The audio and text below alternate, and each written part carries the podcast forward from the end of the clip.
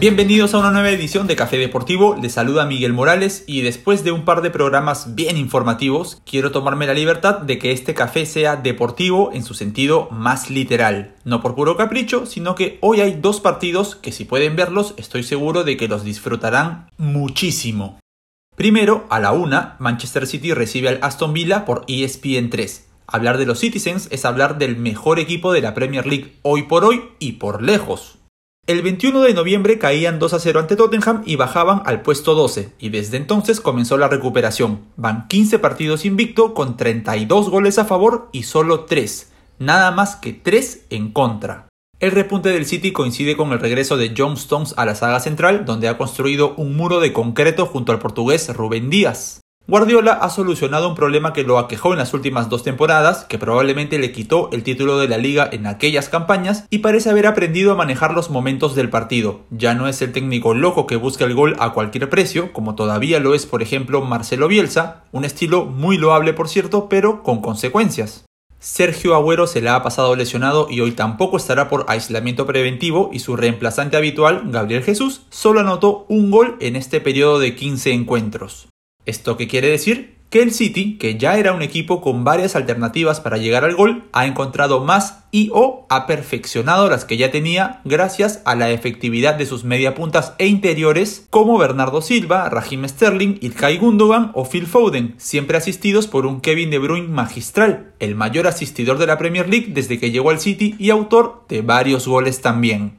Pero basta del City, me emocioné con esta nueva versión equilibrada y efectiva porque si el de hoy es un partidazo es también por el Aston Villa. El City es tercero con 35 puntos, los villanos undécimos con 26 pero con 3 partidos menos. Hace dos semanas aproximadamente sufrieron un brote de coronavirus, se contagiaron 9 futbolistas y 5 miembros del cuerpo técnico, las instalaciones del club y los entrenamientos se suspendieron por 10 días y recién desde el lunes se han vuelto a reunir, aparentemente sin bajas. Este periodo sin entrenar podría pasar factura, pero si vemos al Aston Villa de siempre, entonces hoy en Etihad se parará un equipo sólido atrás. Emiliano Martínez es el tercer arquero con más partidos con el arco invicto en las 5 grandes ligas de Europa, con 8, solo detrás de los 11 del gran Jan Oblak y los 9 de su rival de hoy, Ederson. Además, el Villa es un equipo que mantiene su forma de jugar en cualquier cancha y ante cualquier rival. En su última presentación hizo sufrir al Manchester United a pesar de haber perdido 2 a 1. El técnico Dean Smith ha hecho un gran trabajo sacando lo mejor de los extremos Trezeguet y el Gazzi, repotenciando a Ross Barkley que estaba perdido en el Chelsea y dándole absoluta libertad y confianza a Jack Grealish, que según los datos de Squawka Football, una muy recomendada cuenta de Twitter, cerró el 2020 siendo el jugador con mayor acierto de pases en el último tercio del campo, el que más chances de gol creó, el que más duelos uno contra uno ganó y el que más faltas recibió de toda la Premier League. Gracias a Grealish especialmente, pero sobre todo al equipo en realidad, Aston Villa promedia 16 remates por partido en la Premier y si los atacantes no están en una jornada nefasta, pues uno o más de uno tendrían que terminar en gol. Estos fueron los condimentos, ahora a esperar que sean la una y a disfrutar. A las 3, inmediatamente después del partido del City, pongan DirecTV Sports o busquen alguna transmisión por internet porque tenemos la Supercopa de Italia entre Juventus y Napoli, que en lo personal he estado esperando por muchos días. Primero porque a la rivalidad natural entre napolitanos y turineses se suma el partido de liga que la Juventus inicialmente ganó por walkover y que recién luego de la segunda apelación la autoridad falló a favor del Napoli. Recordemos que el equipo Azzurri había querido viajar a Turín para jugar, pero la autoridad sanitaria de Nápoles se lo impidió. La liga igual entendió que la Juve merecía los puntos y se los dio y además penalizó a los napolitanos con un punto menos. La Serie A finalmente le devolvió esta unidad restada y el partido se tendrá que reprogramar, pero aún no tiene fecha.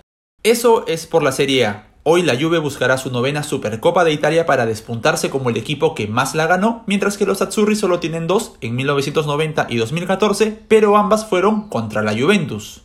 Otro motivo por el que vale mucho la pena ver este partido es porque se pone a prueba las fibras de Andrea Pirlo como entrenador, más cuestionado que nunca luego de perder el clásico contra el Inter y quedar a 10 puntos del líder Milan. De hecho, jugadas 17 fechas en el calcio, la Juve no hacía tan pocos puntos pocos entre comillas porque tiene 33, desde la temporada 2010-11, la última liga que no ganaron los bianconeros que como saben llevan 9 escudetos consecutivos. En el banco del Napoli estará Gennaro Gattuso, más cuajado en la labor como entrenador y tranquilo porque su equipo viene de aplastar 6 a 0 a la Fiorentina, la mayor goleada en la historia de estos dos clubes, y está un punto por encima de la vieja señora en la Serie A. Y es precisamente el enfrentamiento entre estos dos técnicos, Pirlo y Gattuso, lo que genera el principal atractivo de esta Supercopa. Fueron compañeros de mil batallas en el Milan, campeones del mundo con Italia y muy amigos fuera del campo. Esto no se trata de Pirlo versus Gatuso, dijo ayer Andrea en conferencia, pero claro que se trata de eso.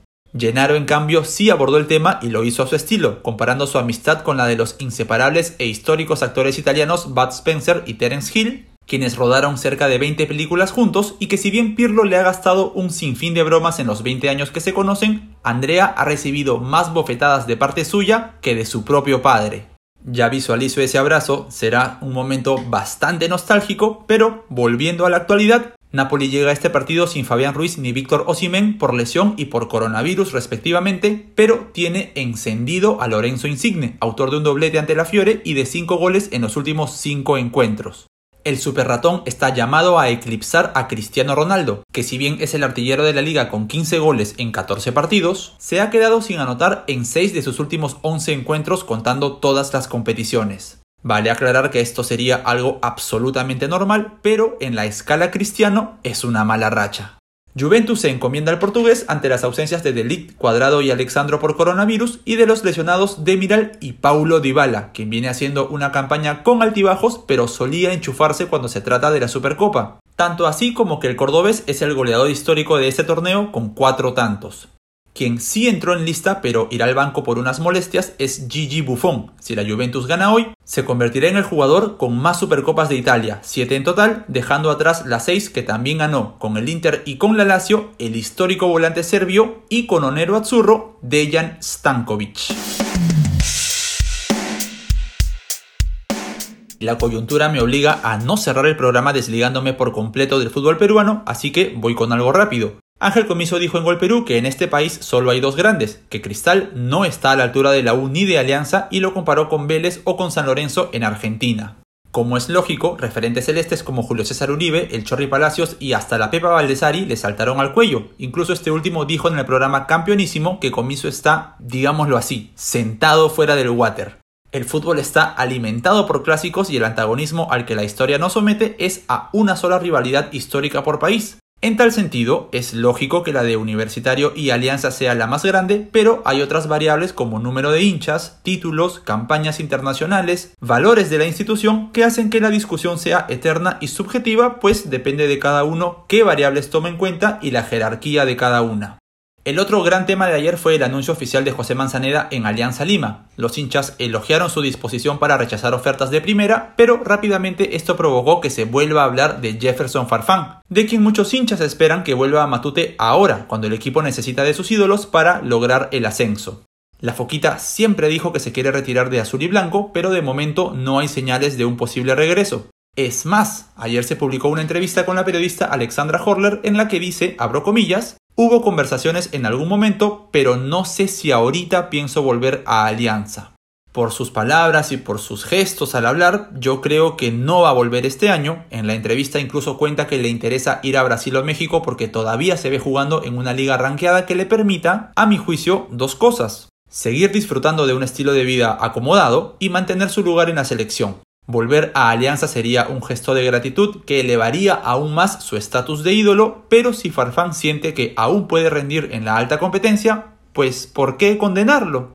Habrá personas para quienes en el fútbol los lazos con un equipo son lo más importante y muy bien, me parece que está perfecto, pero para otros no y bien también. Además, piénsenlo desde un punto de vista de la selección. ¿Cuántos de nosotros nos enojamos porque André Carrillo se fue a Arabia Saudita, porque el mismo Farfán se fue a Emiratos Árabes? Pues la liga peruana no es mucho más que esas ligas y la segunda peruana aún peor. Esta es solo la punta del iceberg de una discusión que puede durar un programa entero, es más, horas de horas, pero hoy lo dejo aquí, ya se nos hace bastante largo el programa, a ver si nos sirve para reflexionar a todos un poquito más. Así cerramos este café deportivo. Medios ecuatorianos confirman desde anoche que Francisco Fidrisewski llega finalmente a Aucas y a las 3 por ESPN 3 el Celta de Renato Tapia visita al Betis. En una entrevista con Marca, el peruano dijo que nunca esperó tener tanta continuidad. Hasta mañana.